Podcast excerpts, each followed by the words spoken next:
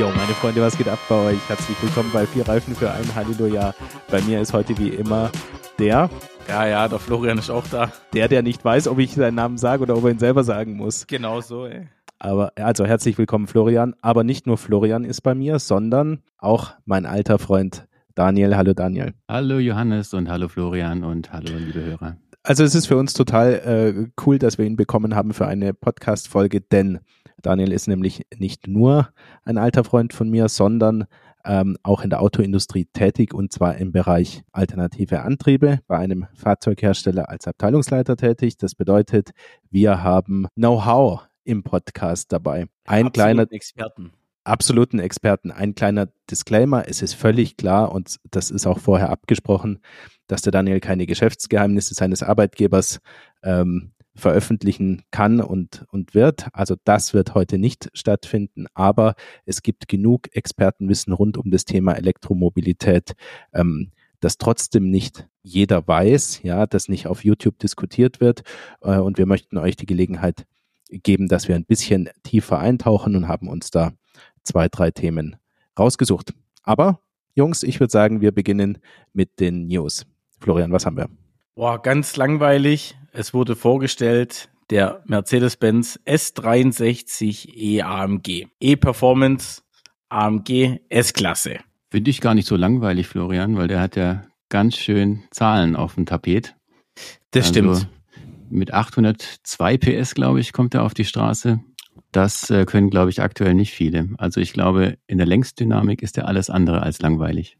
Vor allem nicht nur 802 PS, sondern ich glaube, das richtig äh, brutale sind die 1430 Newtonmeter. Wenn ich richtig informiert bin, dann hat der AMG GT Viertürer, den es ja mit der praktisch identischen Motorisierung gibt, zwar weniger Leistung, äh, Entschuldigung, zwar mehr Leistung, aber weniger Drehmoment. Ah, ich glaube, das ist richtig, ja. Und das liegt an dem E-Motor, oder? Ja, ich glaube, da spielen ein paar Faktoren rein. Das kann auch einfach an den Übersetzungsverhältnissen liegen, ne? wie die Kraft aus dem zentralen Kraftwerk und der E-Maschine dann an die Räder gelangt. Aber das ist schon ein Paket und ich glaube, das sind Zahlen, die da aufgerufen werden. Die kennt man eigentlich sonst eher aus dem Militär, ne? so von den Leistungsdaten, Drehmoment. Ja, schon leider auch ein bisschen, bisschen aufs Gewicht. Ne? Ja, das Gewicht, aber das retuschiert er zumindest ganz gut, weil er marschiert dann trotzdem in 3,3 Sekunden von 0 auf 100 und damit ist er ganz sicher nicht langsam. Ja, also wie gefällt er euch denn? Ich finde ihn optisch vor allem von vorne sehr cool. Bisschen sieht er aus wie ein, einfach nur eine größere E-Klasse von vorne, finde ich. Äh, und was ich ein bisschen gewöhnungsbedürftig finde, ist dieser riesen Sensor direkt neben dem Logo. Also Das- neben dem Mercedes-Stern in der Front dran. Das sehe ich genau gleich. Es gab da ein Pressefahrzeug in Weiß. Das gefällt mir nicht so gut, muss ich sagen, weil ich finde so dieses ähm, Bodykit an der Schürze vorne, das hängt so ein bisschen weiter runter. Aber es gab ein zweites Pressefahrzeug, ich weiß nicht, ob ihr das auch gesehen habt, in Grau, mattgrau, ja. äh, das bekannte dunkle mattgrau. Und da sehe ich überhaupt nur den Sensor. Bei dem Weißen sehe ich das nicht, aber von der Farbe her gefällt mir das viel besser. Also ich glaube, das wird schon ein Kracher werden und auf den, auf den, auf den Heimmärkten für dieses Modell auch richtig gut ankommen. Also es sieht brachial aus, es sieht breit aus, tief, es, er ist saugkräftig. Er hat auch das Problem vom C63 nicht, dass er zwar viel Nennleistung hat, aber einen kleinen Motor, sondern Ja. äh, da kommt der, die E-Maschine einfach nur oben auf das drauf, was bisher da war. Das, das glaube ich, muss funktionieren. Vor allem, äh, ich glaube, der, der, wenn man das auf den Bildern richtig sieht, der hat auch einen brutalen Sturz, oder? So wie er da steht. Vor allem an der Vorderachse. Zumindest auf den Bildern kommt es rüber. Die Bilder sind sehr vorteilhaft geschossen, muss ich sagen. Ich habe auch nur die weißen äh, Pressebilder gesehen. Das macht schon ganz schön Eindruck, das Ding. Ne? Nicht nur die Leistungsdaten, sondern auch optisch.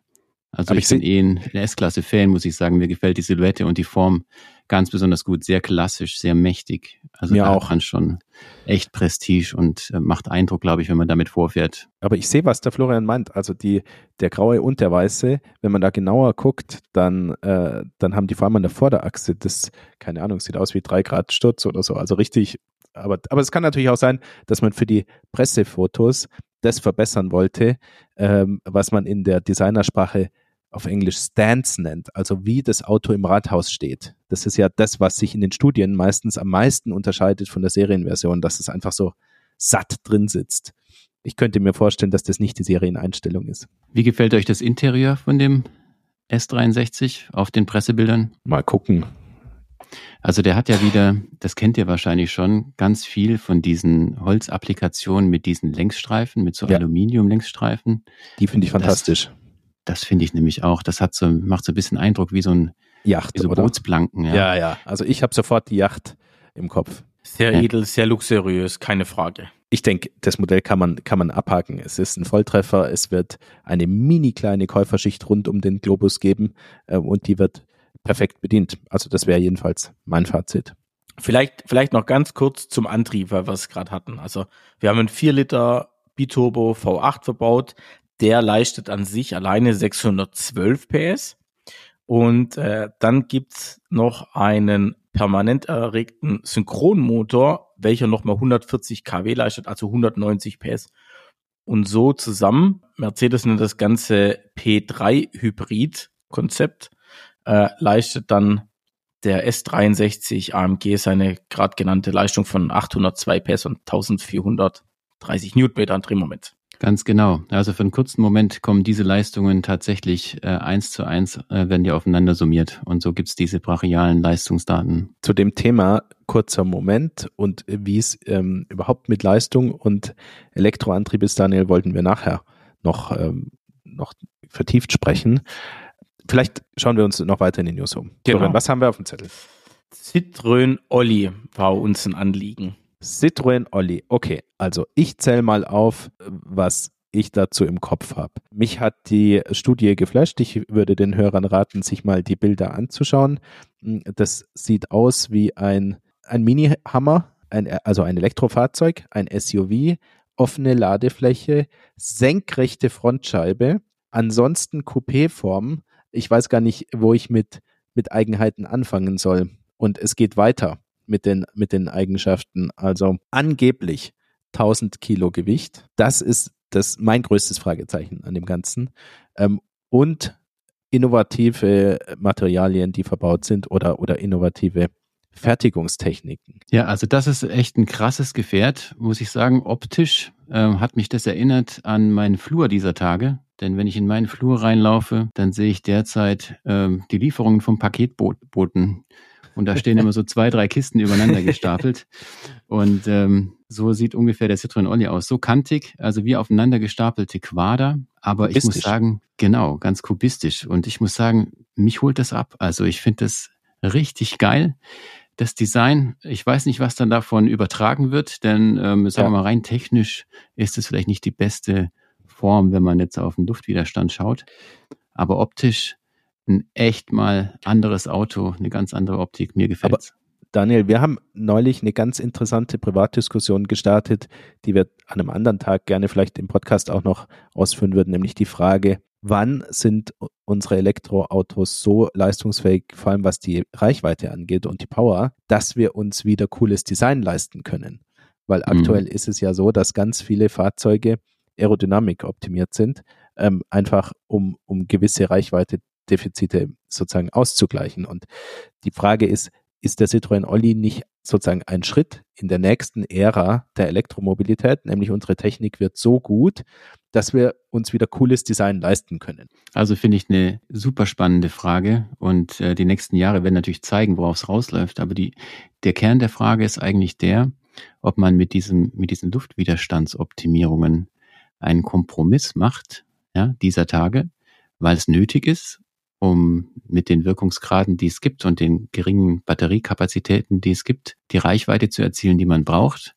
Und ist das ein Kompromiss, der irgendwann überwunden ist? Oder ist das der Stein, der zum neuen, zur neuen Designsprache wird? Also wird sich das einfach etablieren? Ja, das ist Form follows Function oder Function follows Form, die Frage. Also für mich ist das jetzt ein Scheideweg.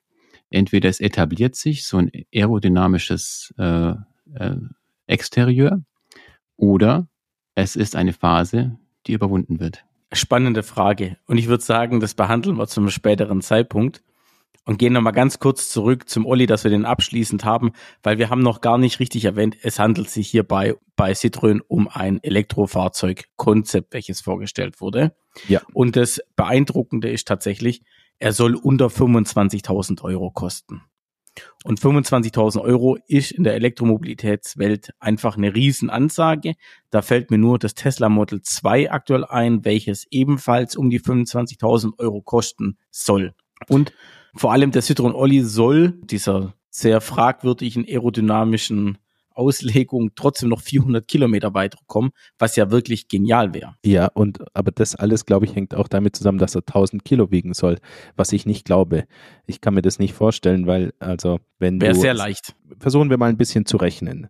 Du hast ein sehr effizientes Fahrzeug, das ist hier nicht mal gesagt mit dem Luftwiderstand, aber sagen wir mal, es ist leicht und effizient. Dann braucht es aber trotzdem 15 Kilowattstunden in der Realität. Vielleicht nicht WLTP, aber in der Realität. Oder sagen wir 13. 400 Kilometer fahren, wie viel Kapazität bräuchten wir dann? 40 Kilowattstunden. Ja, 50 Kilowattstunden nach 50. der Rechnung, wenn wir mit 12 bis 13 Kilowattstunden Verbrauch auf 100 ausgehen. Mhm. Und so eine Batterie würde dann schon einen großen Teil von den 1000 Kilo auffressen, muss man sagen, nach heutigen Maßstäben. Eben. Also ist es, ist es nicht Wunschdenken, reines Wunschdenken? Ich meine, ein Konzept also eine Studie kann ja, was das Design angeht und was die Umsetzbarkeit angeht, sozusagen auch Wünsche formulieren an die Zukunft. Ähm, aber sozusagen einfach was zu behaupten, was, aktu was aktuell und bis auf weiteres nicht machbar ist und, und darauf die Legitimation eines solchen Konzepts zu stützen, finde ich ein bisschen fragwürdig, weil ansonsten könnte ich auch sagen 10.000 Kilometer mit einem Akku äh, und äh, trotzdem überhaupt nicht, trotzdem sieht es aus wie eine G-Klasse ja, und, und hat 6.000 PS. Mhm. Daniel, jetzt habe ich eine Frage. Kann, kann man ganz grob ableiten, was ungefähr eine Kilowattstunde Batterie wiegt? Kann man ableiten, es kommt auf die Batterietechnik an. Ähm, und da gibt's auch eine, eine gute Entwicklung übrigens.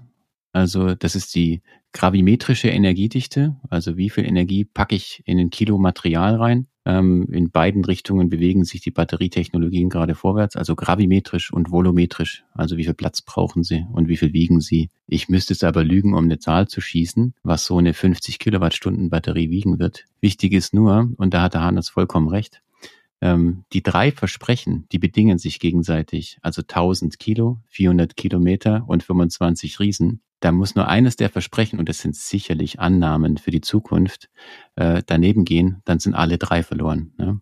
Also ich schätze mal, dass die von, äh, von einem Verbrauch ausgehen, der deutlich unter den zwölf ist, die wir gerade angenommen haben. Anders lassen sich die Zahlen nicht darstellen. Ja, in gewisser Weise ist die Studie schon, ich will jetzt nicht sagen ein Trendsetter, dafür ist es zu früh, aber lässt einen schon aufmerken. Also wir haben zunächst mal ein Design, das nicht der Formensprache der aktuellen Elektrofahrzeuge entspricht. Das ist sehr erfrischend. Ganz viele Kommentatoren haben sich dahingehend geäußert, dass es toll ist, mal wieder was anderes zu sehen. Ich finde auch, das Design ist in sich gut gelungen. Es wirkt also sehr stark und, und kompakt und einfach cool irgendwie, aber auch nicht jetzt protzig oder so, sondern einfach witzig modern. Dann auch im Innenraum zum Beispiel ähm, ist es so, dass wir einen Innenraum haben, der äh, viel mit 3D-Druck macht, was die Fertigungstechnik angeht. Also ihr wisst vielleicht, es gibt so Turnschuhe, die aus aus einer wabenartigen Struktur oder einer gitterartigen Struktur bestehen, die mit 3D-Druck hergestellt worden ist. Ich weiß nicht mehr von welchem Hersteller, ich will auch keine Werbung machen, ähm, aber daher kenne ich das und so sehen die Sitze aus in dem leuchtend rot gehaltenen Innenraum. Ähm, wir wissen nicht, wie die nach 40.000 Kilometern aussehen, aber die Idee, ja, dass man vom, dass man sozusagen eine Polsterung und eine Belüftung auf die Art neu denkt, ja, also passiv, ohne Technik drin. Äh, das fand ich jetzt zunächst mal spannend auf den allerersten Blick. Ist es auch. Damit können wir es auch gut sein lassen. Wer mehr Informationen zu dem Auto haben will, darf sehr, sehr gerne unseren Instagram-Post dazu abchecken. Ich würde sagen, wir gehen über zu einem Auto, welches wir alle drei gefahren sind und welches jetzt nicht hier aus dem Süden kommt, sondern aus China und zwar den NIO ET7. Und ich glaube, wir können an der Stelle mal vielleicht so ein kleines Fazit einbauen zum NIO ET7. Ihr dürft gern alle sagen, wie ihr ihn fandet, wie er sich fährt, was eure Eindrücke sind, ob er euch vielleicht überrascht hat an der einen oder anderen Stelle. Bühne ja, frei. Also ich, ich bin natürlich sehr gespannt, was euer Fazit ist. Also ich habe schon einiges ähm, daraus mitgenommen aus der Fahrt. Also danke übrigens, dass ich da mal mitfahren konnte und selber fahren konnte. Das war sehr spannend für mich. Ich habe in der Vergangenheit schon öfter die Gelegenheit gehabt, mal ähm, ein Fahrzeug aus einer äh, chinesischen Fertigung fahren zu dürfen.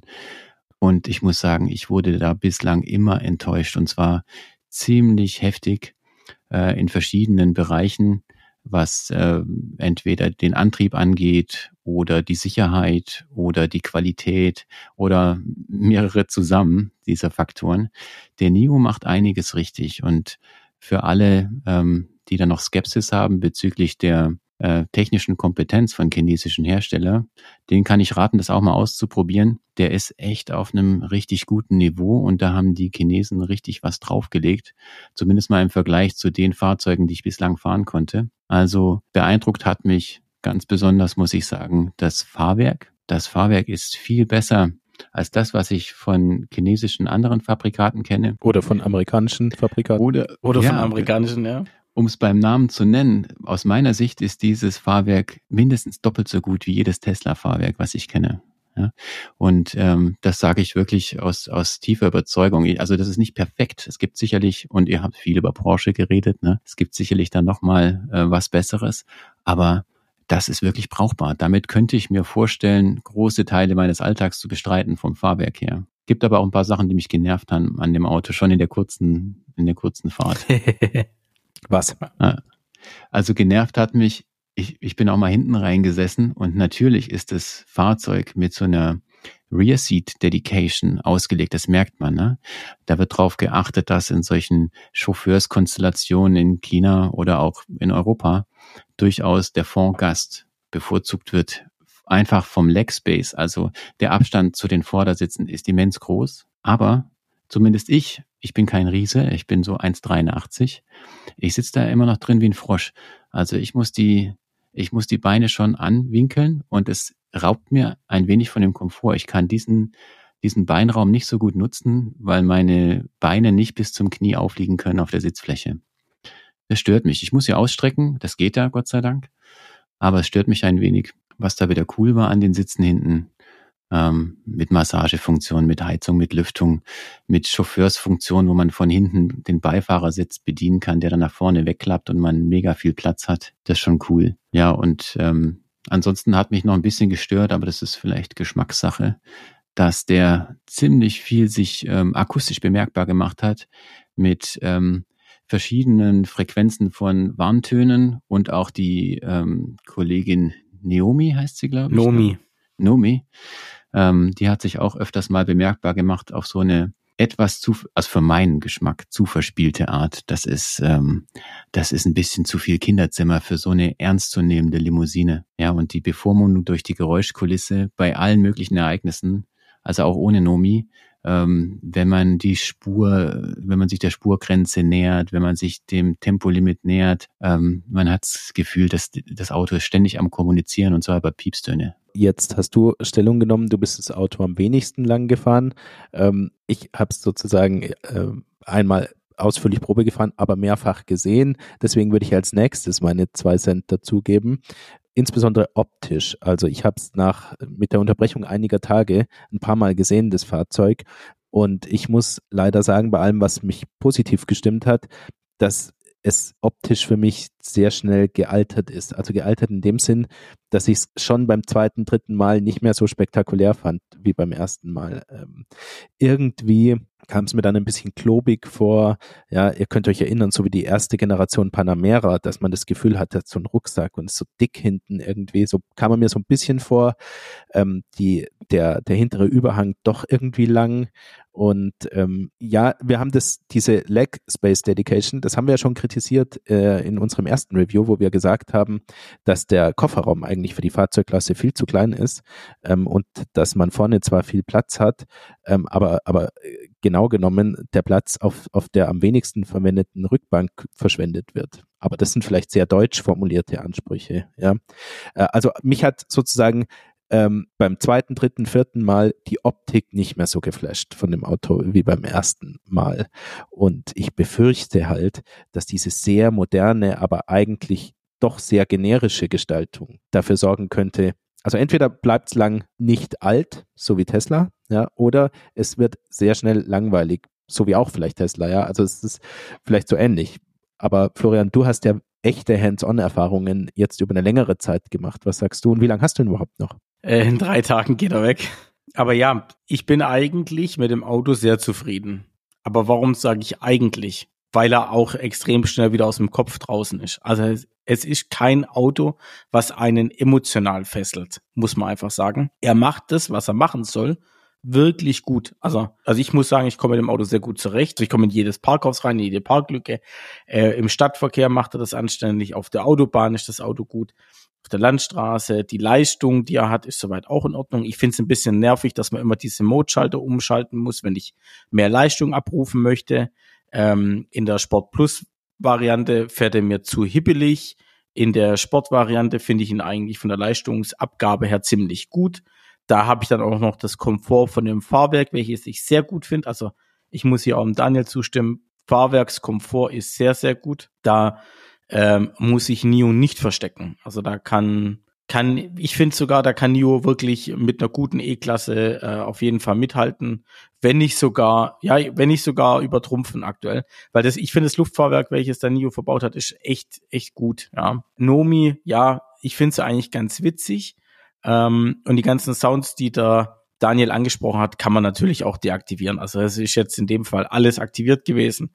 Du kannst die natürlich auch in den einzelnen Menüs ausschalten, aber es war jetzt in deinem Fall einfach mal alles an äh, Sound ähm, hoch runter aktiviert. Also da gibt's noch, und auch Nomi kann man theoretisch auch deaktivieren. Aber äh, ich dachte einfach, das gehört jetzt mal mit dazu. Und klar, äh, da bei Nomi spielt definitiv der chinesische Touch mit rein, dass entsprechend so viel und so kindlich vielleicht auch kommuniziert wird, weil das schon eher so dieser China-Style vielleicht ist. Ja.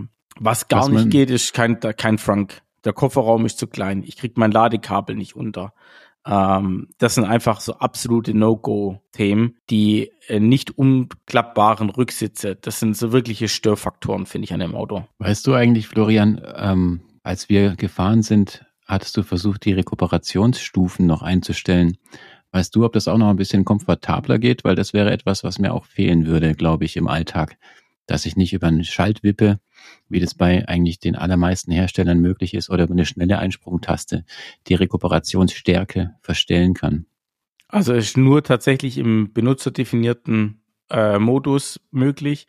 Und dann habe ich drei Optionen, wie die Rekuperation sein kann. Aber die sind alle nicht stark genug. Oder? Also da ist doch kein echtes ah, One-Pedal-Driving. Nee, also One-Pedal-Driving ist nicht möglich, aber ähm, äh, tatsächlich in der stärksten Variante ist es schon so, dass du spürbar merkst, dass er verzögert. Aber ich würde es erwarten, sage ich ganz ehrlich. Ich würde erwarten, dass man ohne äh, einen ohne das Bremspedal fahren kann, jedenfalls in 99 Prozent der Verkehrssituationen. Weil das ist wirklich, das ist wirklich seit fünf Jahren äh, einfach Standard, oder? One-Pedal-Drive. Ja, und ich habe es auch zu schätzen gelernt. Auch also einfach diese Verstellmöglichkeit, das finde ich gehört dazu. Ne? Ob man nur ein One-Pedal-Driver ist oder einfach nur je nach Verkehrssituation, ob man jetzt zum, zur Arbeit pendelt oder eine längere Strecke fährt, dass man sehr schnell die Rekustufen verändern kann, finde ich wichtig. Das ist aber persönlicher Geschmack. Und ich muss auch sagen, wenn, wenn das noch fehlt, das ist ein kleiner Weg, den Neo der noch gehen muss, weil das lässt sich ja per Software und User Interface Update, glaube ich, noch relativ leicht dazu buchen. Ähm, mit einem, mit einer, mit einem Facelift oder mit einem Software Update. Und generell dieses User Interface ich konnte mich damit ganz gut zurechtfinden. Ich, also ich finde, wer sich mit Tesla zurechtfindet, findet sich auch damit zurecht. Ist auch, muss ich sagen, relativ ähnlich aufgebaut. Ne? Vieles kopiert, ja. Hm. Aber ich meine, dafür, dass das Anfänger sind, sage ich jetzt mal, ist aber nicht negativ gemeint, Neo, ja. Aber ähm, die machen das ja nicht schon seit Jahrzehnten. Ähm, Finde ich, ist das schon, schon gut gelungen. Okay, aber. Ich glaube, Neo gibt seit sieben Jahren im Markt oder so. Richtig? Okay, ja, hm. stimmt muss ich mir dann äh, sagen lassen, die sind nicht neu, aber ich fand trotzdem, das haben die gut hinbekommen. Ja, aber trotzdem, also ich finde sieben Jahre ist, ist neu. Also Ach so, okay. Das ist ein Hersteller, der erst neu im Markt mit, mit dabei ist, weil ähm, wir können da auch mal gerne drüber reden. Es gibt ja äh, genügend Hersteller von, von der, Ele also in der Elektromobilität, wie zum Beispiel Fisker, Lucid. Äh, da ist die Frage, gibt's die in der Zukunft noch oder nicht? Rivian. Du musst sowas auch erstmal, Rivian, genau, du musst sowas auch erstmal überleben. Ganz genau, ja. Fisker gab es übrigens auch schon sehr lange, aber dann mal wieder so, so gefühlt nicht, ne? zwischendrin ja. nach dem Karma.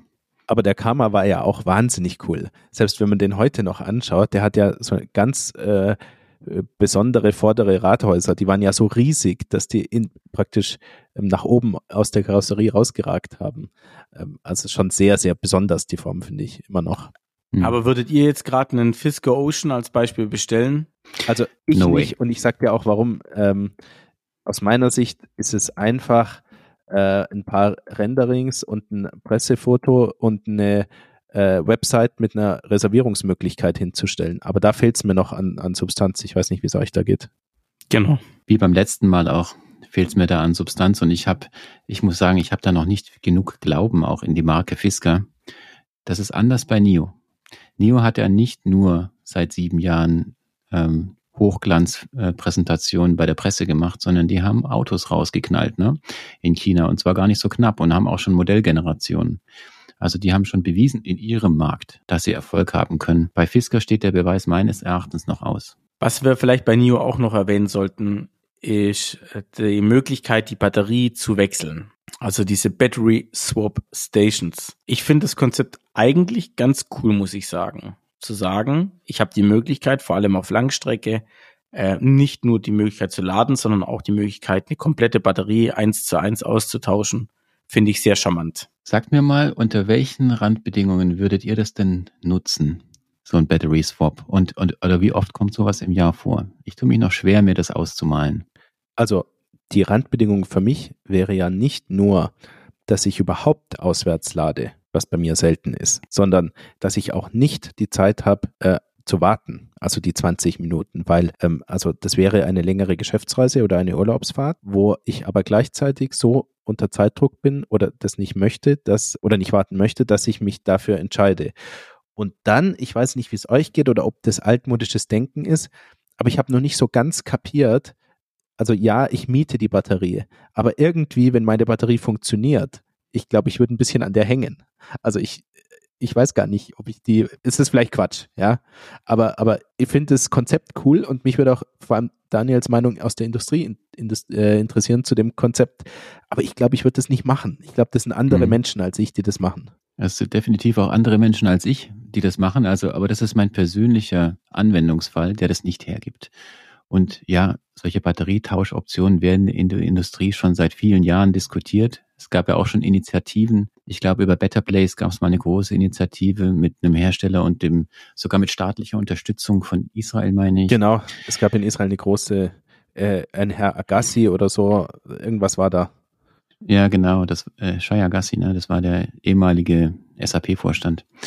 Oder Deutsche Bank, ich weiß es gar nicht. Aber auf jeden Fall ein, ein Unternehmer, ähm, der sich dort engagiert hat. Ähm, es gab aber noch keine erfolgreiche Geschichte. Vielleicht ist jetzt da die Zeit gekommen. Ich muss nur sagen, die, die Tauschbarkeit einer Batterie geht natürlich mit Kompromissen einher. Das könnt ihr euch ja vorstellen. Und wenn ich jetzt mein Telefon anschaue, wo so viel Technik in so viel, in so wenig Platz drin ist, ähm, in meinem Telefon kann ich den Akku nicht tauschen und es gibt da auch Gründe dafür. Es gibt nämlich Vorteile, wenn ich den fest verbaue. Ich kann den hoch integrieren und ich muss keine Möglichkeit vorsehen, wo ich den entnehmen kann, das Gehäuse zu öffnen, mit allem, was dazugehört.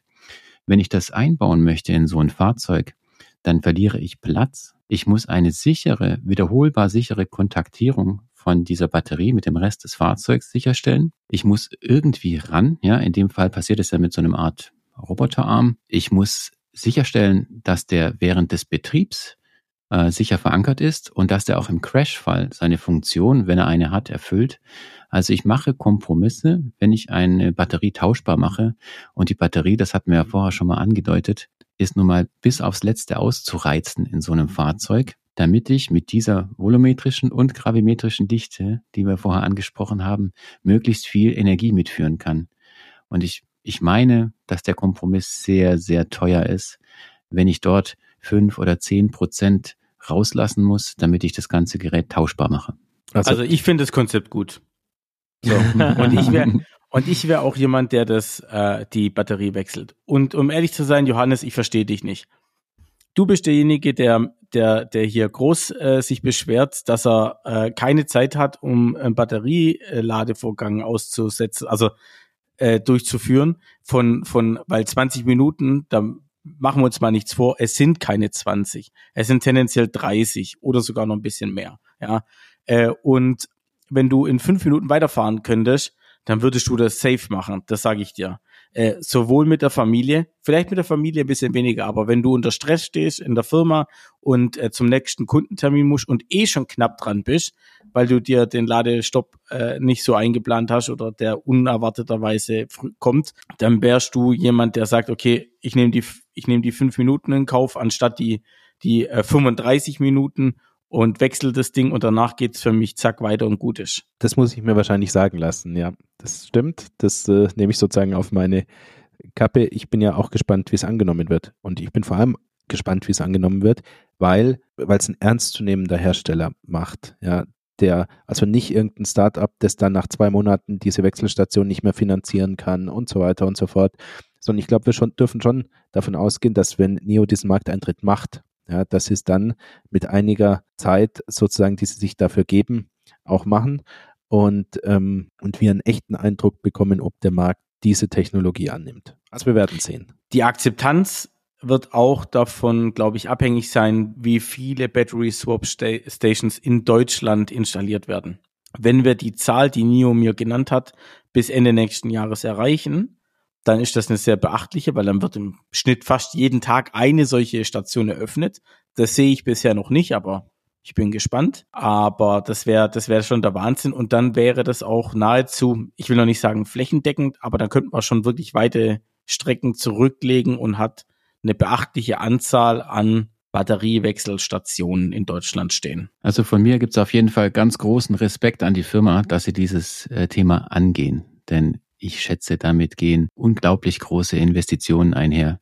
Und bis sich das auszahlt, werden viele Jahre vergehen und es wird ein, eine riesige Herausforderung sein. Schon alleine, wenn man sich vorstellt, für die genannten 350 Swap Stations die Logistik zu bewältigen, die Batterien von A nach B zu fahren und die, und die vorzuladen, die Qualitätssicherung von den Batterien. Ne? Der Johannes hat ja auch gesagt, er weiß gar nicht, ob er eine fremde Batterie sozusagen in seinem Auto dulden möchte. Vom, ich glaube, das ist so eine Gefühlssache auch, ne? die da mitspielt.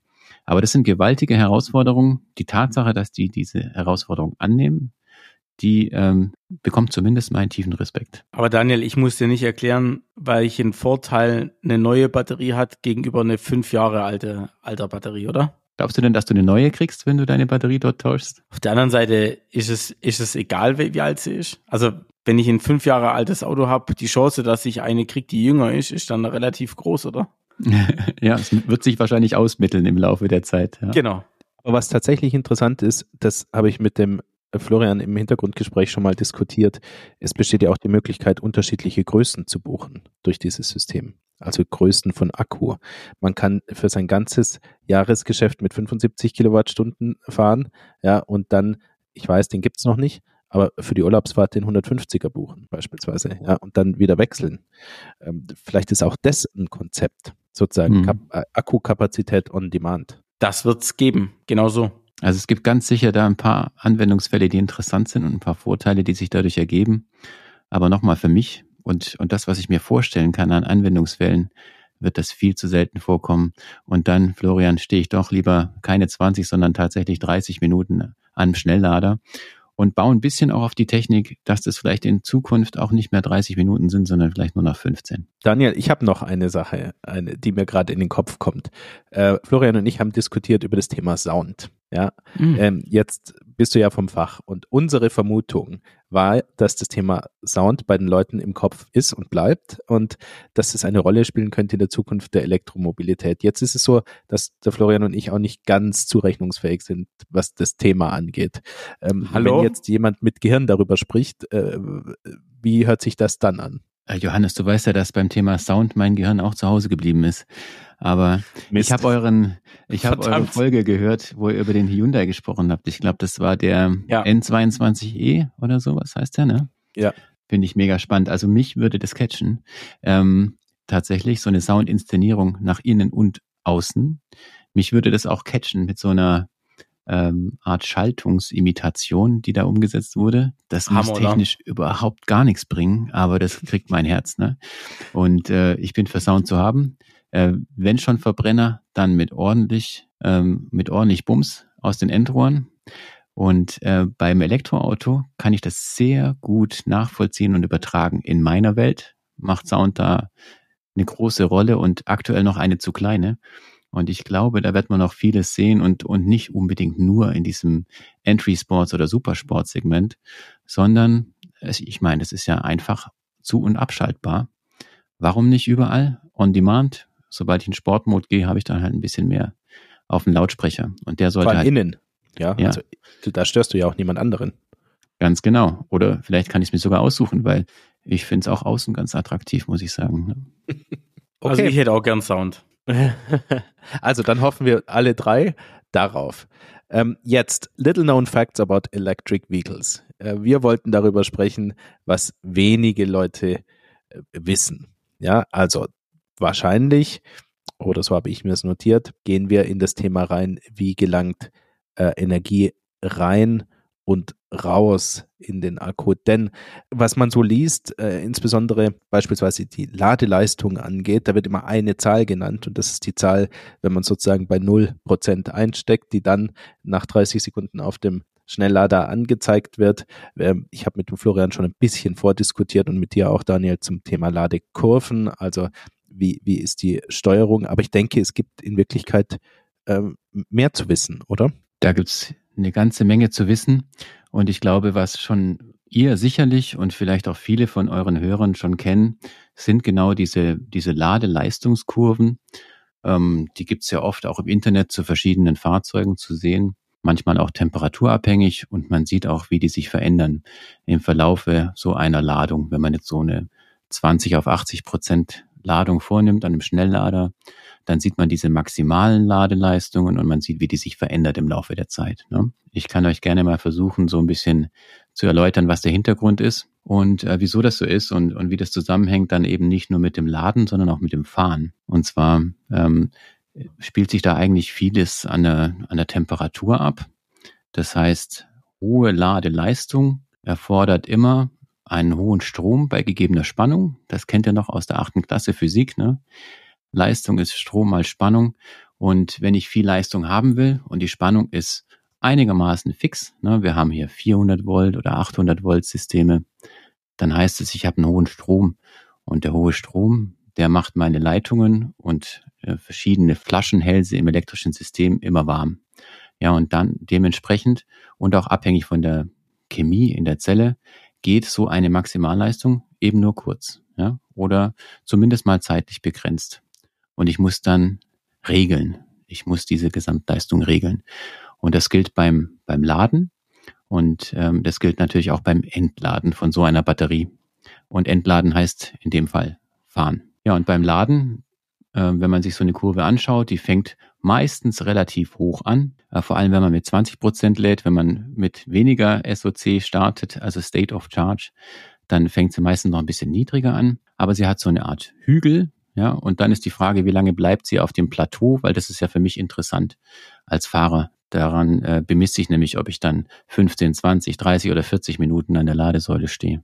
Aber da gibt es durchaus Unterschiede äh, im Markt. Da gibt es durchaus Unterschiede und der ist sehr relevant, finde ich, für den, für den Nutzer.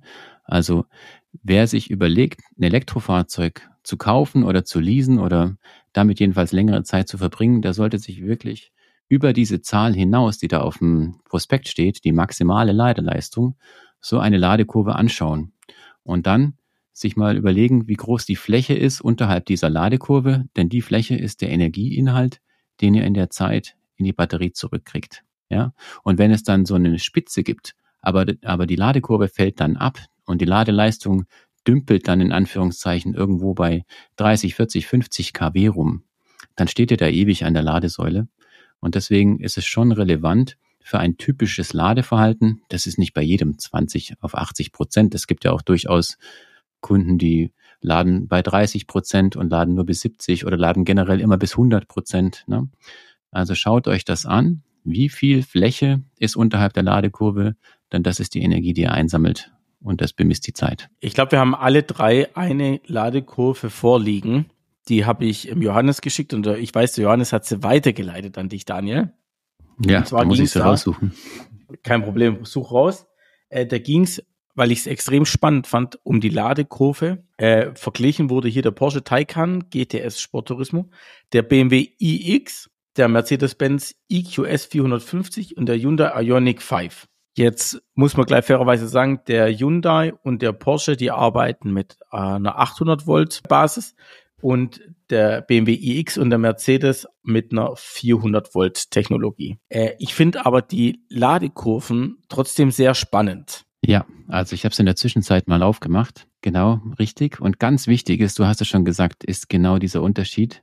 Ist es ein 800 Volt System wie, eine, wie bei einem Ionic oder ein 400 Volt System wie zum Beispiel bei dem Mercedes? Denn ähm, aus der einfachen Formel aus der achten Klasse ist klar, ne, wenn du die halbe Spannung hast, brauchst du den doppelten Strom, um dieselbe Leistung zu erzielen. Und das, und der Strom ist das, was die Geräte heiß macht, ja, was anstrengend ist für die Batteriechemie und für die ganzen Leitungen. Und ähm, entsprechend ist es eine, sagen wir mal, besonders gute Leistung, wenn man mit einem 400 Volt System noch gute Ladekurven hinbekommt. Und die 800 Volt Systeme sind prinzipiell im Vorteil. Aber also jetzt wenn, ich, noch, wenn ja. ich das so sehe, Daniel, dann, dann muss man ja sagen, im Großen und Ganzen ist der Hyundai mit seiner 800 Volt Technologie näher beim BMW und beim Mercedes, also den 400 Volt Konkurrenten, als beim Porsche, der eigentlich durchgehend massiv drüber liegt. Ja, da scheint Hyundai noch nicht alles rausgeholt zu haben. Oder sie haben eine besondere Chemie, wobei das wäre mir nicht bekannt. Ich denke, die haben eine NMC-Chemie verbaut in ihren Akkus, die vielleicht besonderen Schutz bedarf. Aber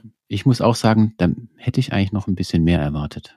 Ja, hab, hätte ich auch mehr erwartet, weil ich habe selber schon mit einem Kia EV6, der auch die 800 Volt äh, Technologie verwendet, äh, schon 270 kW an Ladeleistung gesehen und auch eine sehr, sehr vernünftige äh, Ladekurve. Also das Auto hat äh, mit Abstand am schnellsten geladen, was ich jetzt äh, äh jemals gefahren bin und getestet habe. Ja. Was man auch sagen muss, beim Hyundai äh, sieht die Ladekurve nicht aus wie eine Kurve, sondern sieht aus wie eine Treppe. Ja, also es sind immer ähm, ruckartige Veränderungen mit Plateaus dazwischen. Für mich spricht das ein bisschen dafür, dass die Elektronik die Ladeleistung begrenzt. Definitiv ja. ist das so. Ja, natürlich. Also bei allen diesen Ladekurven äh, ist es die Elektronik, die die Ladeleistung beeinflusst, ja, begrenzt oder dann wird eröffnet und man sieht, wenn man solche steilen Flanken sieht in den Ladekurven, gibt es immer irgendwelche Faktoren, die überschritten wurden. Vielleicht eine gewisse Temperatur oder vielleicht wird das an einem SOC festgemacht, vielleicht auch an einer Energiemenge, die schon drin ist. 15 Prozent zum Beispiel in dem Beispiel, oder? Ja, also das kann dann sein, schießt ja. nach oben. Ja, ja, genau. Also wir haben bei 15 Prozent, bei 30 Prozent, bei 50 Prozent so, so Ecken drin. Es kann Zufall sein, aber, aber ein bisschen mhm. sieht so aus, als hätte es was mit Steuerung zu tun. Und man sieht auch, also ich denke, das kann man auch im Internet ähm, sich, sich, äh, äh, sich holen, diese Kurve, wenn man sich dafür interessiert. Ja, wir stellen es auf Instagram einfach online. Okay. Also die Porsche-Ladekurve sieht natürlich echt ganz dufte aus, ne? Und da muss man auch sagen, da sieht man dann irgendwann wird der, der Innenwiderstand in der Batterie größer und dann kommt wieder Physik achte Klasse, ne? mit einem höheren Widerstand und dem Strom ähm, habe ich dann einen höheren Energieeintrag. Das heißt also, ähm, habe ich mehr Wärmeverluste und dann geht die Treppe langsam und stetig nach unten. Sieht aber so aus, als ob das wirklich gut geregelt ist. Ne? Also so an dem an der Grenze entlang dessen, was da machbar ist. Bei Hyundai scheinen noch ein paar andere Faktoren reinzuspielen in die Veränderung der Ladeleistung. Die zappelt ein bisschen mehr. Schauen wir uns den Mercedes mal an von der Ladekurve her. Ähm, man kann so ein bisschen sehen, dass er sich von zehn Prozent an beginnend so ein bisschen hochschaukelt. Äh, und dann haben wir ungefähr bei 28 Prozent die Peakleistung erreicht. Die können wir dann halten, so ja bis 38 Prozent. Und dann fällt sie aber nur relativ langsam ab. Also er kann relativ lang trotzdem noch eine beachtliche Ladeleistung von, ich würde sagen, 150, 130, so in dem Bereich KW laden. Bleibt halten, durchgehend oder? über 100 bis 80 Prozent. Das ist auch mhm. nicht, nicht selbstverständlich. Ja. Nicht ich so schlecht, besonders ja. gut äh, für so einen für so einen Fahrer und äh, der der das der das Auto bei verschiedenen Ladezuständen nachlädt besonders gut ist, wenn er sich auf eine gewisse Ladeleistung verlassen kann. Also sprich, wenn er die Ladekurven anschaut, wenn sie möglichst waagrecht ist. Ne? Das ist eigentlich das, was man sich wünscht als Kunde. Also eigentlich wäre so eine Parallele zur X-Achse wäre perfekt. Ne?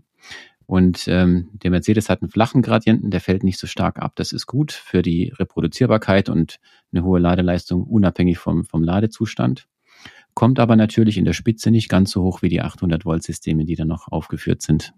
Wir möchten nicht diese Folge dazu verwenden, um Tesla-Bashing zu betreiben, aber ähm, soweit mir bekannt ist, äh, fällt die Tesla-Ladekurve bekanntermaßen extrem schnell und steil ab. Florian, ich weiß, aber du hast, glaube ich, am Supercharger öfter geladen als ich. Ich habe es nur einmal gemacht und nicht drauf geachtet. Was hast du da für ein Gefühl? Also wir haben eine deutlich höhere Maximalleistung zu Beginn. Also äh, ich lade mein Tesla Model Y Performance mit 250 kW zu Beginn. Das kriegt er auch nahezu jedes Mal hin. Vor allem, wenn ich die Batterie vorkonditioniere. Da muss man schon sagen, ja, ab einer gewissen Zeit fällt er dann schon, schon ab. Also die, die Kurve entwickelt sich dann schon nach unten, geht dann auf 230, irgendwann 200, äh, aber bleibt dann noch relativ lange im Bereich zwischen 150 und, und 200 kW an Ladeleistung. Und ja, sobald wir uns Richtung 80 Prozent bewegen, bin ich aber trotzdem noch über 100 kW an Ladeleistung. Das, das klingt ja nicht so schlecht. Du hast jetzt nee, grad, ist nicht so schlecht. Ja, du hast gerade Vorkonditionieren angesprochen. Daniel, was, was ist das eigentlich? Na, Vorkonditionieren heißt, die Batterie in ihren Wohlfühlzustand zu versetzen, wo sie am liebsten Leistung abgibt oder aufnimmt. Und das ist in der Regel nicht bei unter 0 Grad. Ähm, das heißt, sie muss in der Regel erwärmt werden und äh, bei ganz hohen Temperaturen aber auch wiederum gekühlt werden. Also der Wohlfühlbereich ist jetzt im Vergleich zu so einem Verbrenner, also der der Benzintank hat sowieso kaum einen Wohlfühlbereich, aber der Verbrennungsmotor hat ein riesig großes Spektrum an Temperaturen, die der verträgt und in denen er arbeiten kann. So eine Batterie, da ist der Bereich schon erheblich schmaler und fast vergleichbar mit dem Wohlfühlbereich eines Menschen. Und deswegen müsstest du, also du gingst mir zumindest, ich bin jetzt nicht ähm, ähm über Monate lang Tesla gefahren, aber bei kalten Temperaturen, wenn du die nicht vorkonditionierst, dann kommt erstmal relativ wenig Leistung rein. Also dann dauert es erstmal. Äh, du lädst quasi und währenddessen erwärmt sich die Batterie und, und dann kommt immer mehr Ladeleistung zustande. Du siehst so einen richtigen Berg, der sich aufbaut. Aber, aber wie wird eine Batterie erwärmt? Also ich stelle mir das nur so vor, dass man sozusagen absichtlich Widerstand erzeugt in der Batterie. Ähm, und dann frage ich mich, ob man dafür, Thema Energieerhaltung und so, äh, nicht die Energie verwendet, ähm, die man nachher benötigt, um schneller zu laden und das wieder aufzuholen. Mhm. Also das ist schon genau richtig. Jede Energie, die du verwendest, um die Temperatur zu verändern, hast du nicht in der Batterie und kannst nicht damit fahren.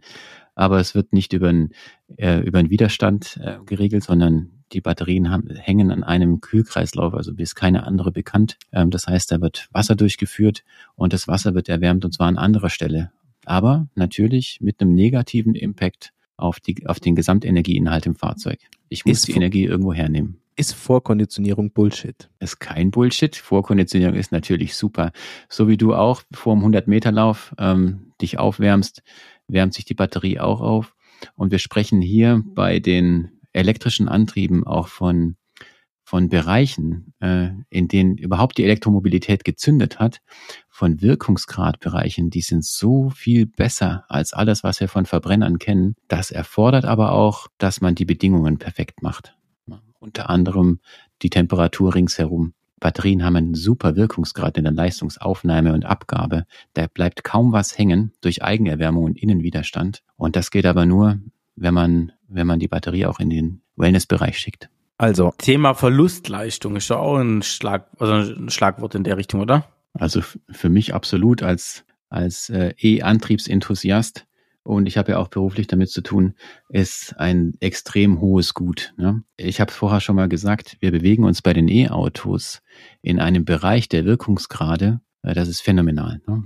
Also stellt euch mal vor, so ein Liter Benzin oder Diesel ist egal. Was schätzt ihr, was hat das für einen Energieinhalt als Vergleich in Kilowattstunden? 1,2. Rund und roh sind es 10 Kilowattstunden in einem Liter Sprit. Und jetzt stell dir mal vor, so eine dicke Batterie ah, okay. hm. ja, hat 100 Kilowattstunden. Das heißt, das sind ungefähr 10 Liter Sprit umgerechnet an Energie, die er da mittragt. Also so eine Limousine wie der Neo ET7 mit einem 10 Liter Tank das ist im Prinzip das, was man sich vorstellen muss, was da rausgeholt wird aus dieser Energie. Und um da ranzukommen, ähm, wie bei allem, kommt man an, einen großen Teil der Energie relativ schnell mit einem schlechten Wirkungsgrad, aber um das auszureizen, musst du richtig viel Gedanken dir machen, musst, äh, musst an die Grenzen des technisch Machbaren gehen. Und als die Elektromobilität angefangen hat, sich durchzusetzen, waren wir schon im Vergleich zu den Verbrennern verdammt nah an der Grenze dran. Und alles, was, was die Technologie jetzt noch bringt, führt dann immer näher asymptotisch an diese äh, absolute Maximalgrenze ran. Wirkungsgrade, die sich so nah an den 100 Prozent bewegen, wie es ein Verbrenner niemals machen könnte. Ähm, Thema Ja. Wirkungsgrad und Thema äh, Energieerhaltung und so. Rekuperation. Ist Rekuperation Bullshit? Ist ja alles kein Bullshit. ja, was sagt ihr? Also äh, wäre es euch egal, ob ihr rekuperiert oder, Nein, oder das ist bremst mit dem? Ich finde es ich find's sehr wichtig, Rekuperation. Die Frage ist ja nur, wie wird rekuperiert? Wird Also, rekuperiert äh, über, also das wäre das, was sobald wir vom, vom E-Pedal, wie sagt man eigentlich richtig dazu, Daniel? E-Pedal, Gaspedal. Gaspedal, Hä? Das Fahrpedal. das Fahrpedal. Ja, ist auch Also klar. sobald es ihr- Gas. Kommt kein Gas sagt- mehr raus. Du musst dich umstellen, Hannes. Ja, ja, Also, äh, meine, furchtbar.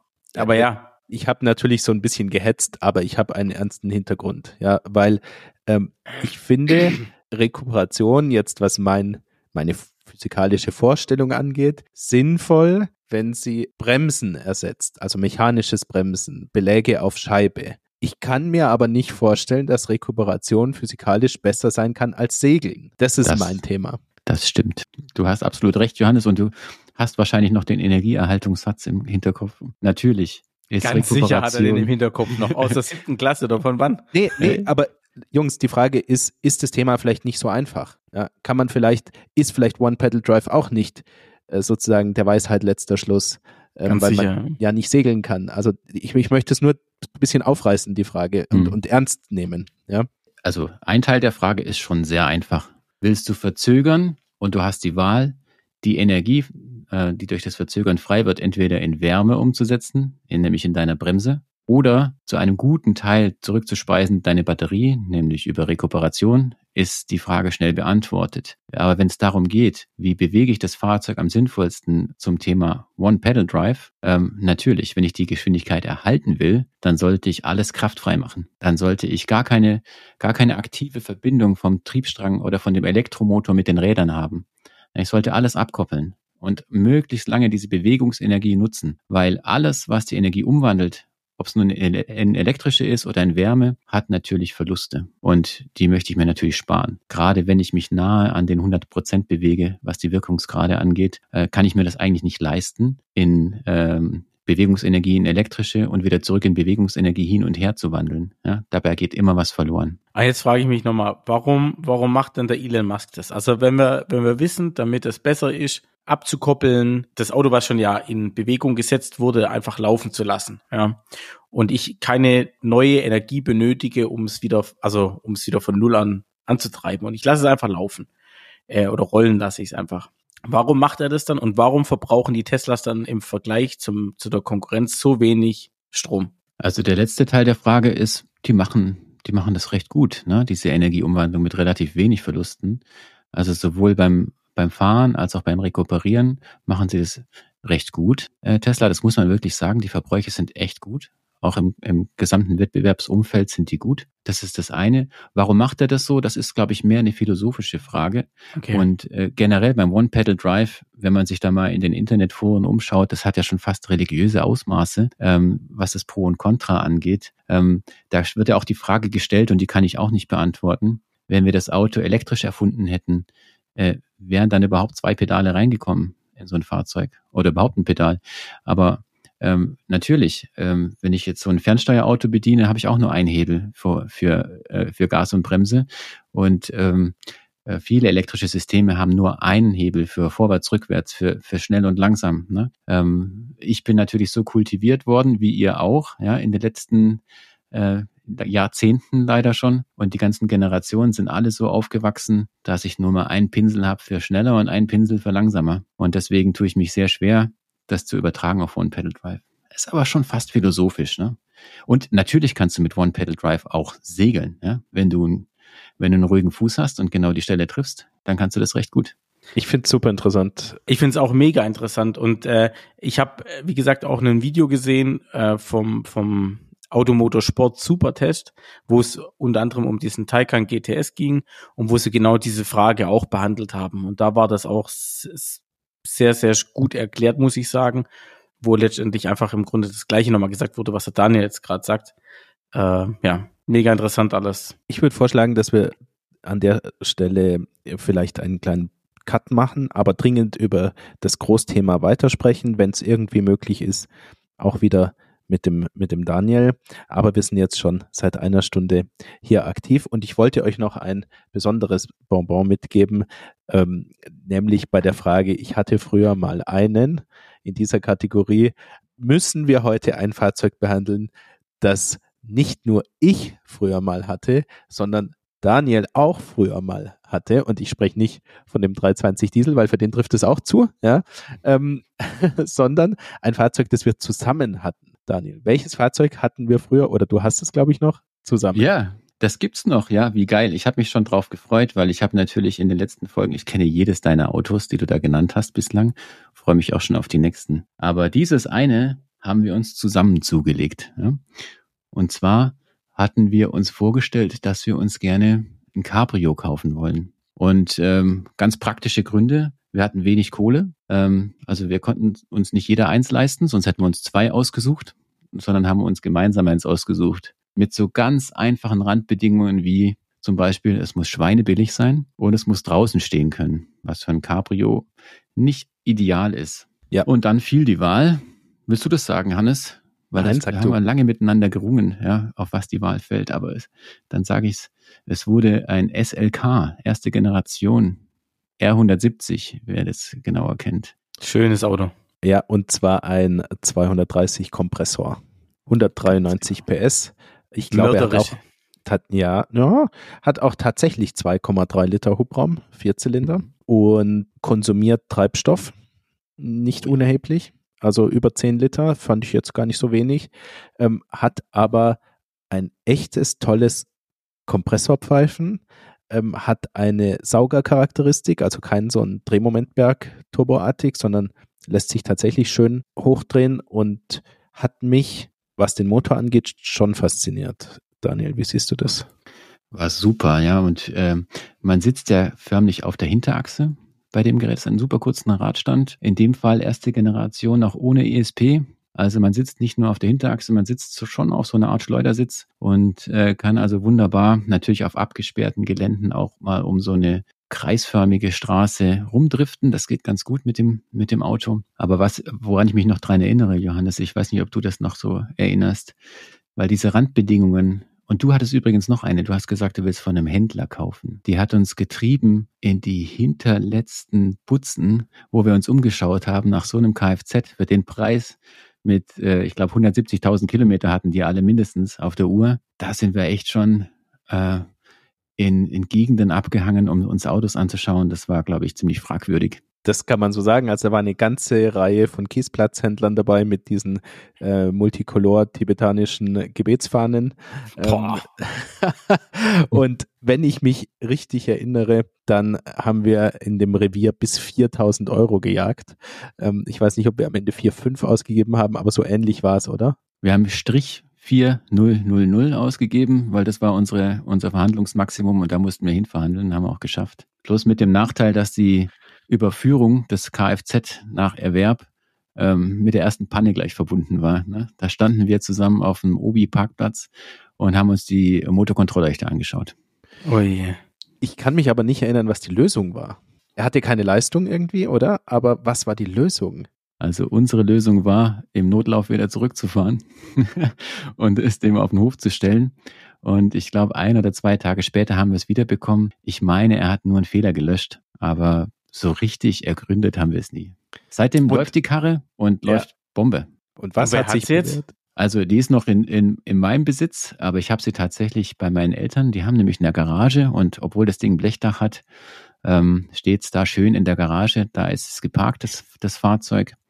Und äh, wird wenig bewegt, nur bei Sonnenschein, nur am Wochenende und nur mit moderater Geschwindigkeit. Ähm, ich selber bin es schon, ich glaube, schon über zwei Jahre nicht mehr gefahren, aber äh, ich gehe es immer gerne besuchen. Aber was, was für eine Farbe hatte das Auto? Silber. Silber. Der war silber und ähm, ich innen innen schwarz, Leder. Okay. Ja. Also klassisch würde ich sagen und ähm, ja, ich, es gab ja allerlei verrückte Farben. Also es gab zum Beispiel ein Gelb, an das ich mich erinnere, oder genau. ein Blau vom ja. R170. Aber unserer war ziemlich ähm, ziemlich normal und hatte ein bisschen eine besondere Abgasanlage, äh, weil die sehr, sehr laut ist, aber wir wissen bis heute nicht genau, was da ist, ob die kaputt ist oder ähm, Daniel, hatte der eigentlich nochmal TÜV-Untersuchung seitdem? Ja, schon mehrmals. Ja. Okay. Erfolgreich. Der hat eine Sportabgasanlage. Was war da der Hersteller? Also eine absolut eingetragene, zulässige Marke Supersound oder sowas. Ah, okay. Das habe ich irgendwie nicht. Weil er, er ist sehr brummig, oder? Mhm, ja, war ja Absicht und ähm, also ich muss sagen, das ist wieder zum Thema Sound. Da haben wir beide uns dazu bekannt, dass uns der Standard-Sound nicht ausreicht und haben ein bisschen nachgerüstet. Ansonsten ist es ziemlich langweilig gehalten. Ne? Wir haben sogar geguckt, dass wir noch die Originalfelgen kriegen. Wir haben ja noch Alufelgen dazu gekauft. Stimmt, die Auch waren ganz schmalen Taler bei, ja. in der Bucht geschossen, meine ich. Und das ist alles optisch echt dezent, akustisch nicht. Aber ich habe damals eine wichtige Lektion gelernt zum Thema Faszination, also jedenfalls was mich und Autos betrifft. Ähm, für mich entsteht Faszination durch Karosserieform. Ähm, es ist sehr faszinierend, tief zu sitzen, offen zu fahren, Roadster-Proportionen zu haben. Also kann man mögen oder nicht, aber für mich ist das außergewöhnlich. Ähm, ich bin zum Beispiel neulich mit dem RS3 gefahren, fantastisches Auto, ja, sehr, sehr schnell, aber am Ende sitzt du in einem Golf gefühlt drin, ja, auch wenn er schnell ist. Also ich, deswegen, also für mich sind Sportwagen ähm, was Besonderes vom Gefühl her. Und das ist nicht, auch wenn es nur ein Mazda MX5 ist im Übrigen, ja, und es ist nicht sozusagen ausreichend in ein sehr praktisches Alltagsauto wie eine, ein E-Klasse T-Modell, einfach einen Achtzylinder reinzubauen. Und dann ist es ein E63, ist auch ein tolles Auto, ja, aber es ist nicht das Gefühl wie in einem in einem niedrigen kleinen Sportwagen zu sitzen. Also das habe ich da gelernt und ich wusste, dass mich diese Einschätzung weiter begleiten wird und ähm, viele, viele Jahre ähm, war ich dann nur noch platonisch in dieser Liebesbeziehung unterwegs bis vor kurzem. Ja, mit diesen du hast deine Anteile verkauft oder wie? Ah, nee. Ich musste die Anteile schon früher verkaufen, weil ich meine Insolvenz verhindern musste. Ah, verstehe. ja, du hast einfach in der Zwischenzeit aufgerüstet mit denselben Maßstäben ähm, an, die, an die Proportion und an die Kombination aus, aus Vortrieb, äh, Kraftwerk, was verbaut ist, Optik und Fahrgefühl. Roller. Äh, und ich bin hängen geblieben auf dem Ding. Eigentlich könnten wir da mal gemeinsam eine Sportwagentour machen im Sommer. Auf die Idee sind wir gar nicht gekommen. Ja, du mit dem und ich äh, mit meinem Ersatz-SLK. Hm. Ja, ist okay. Muss ein bisschen Gas wegnehmen. Ich darf vorher an deine Motorsoftware.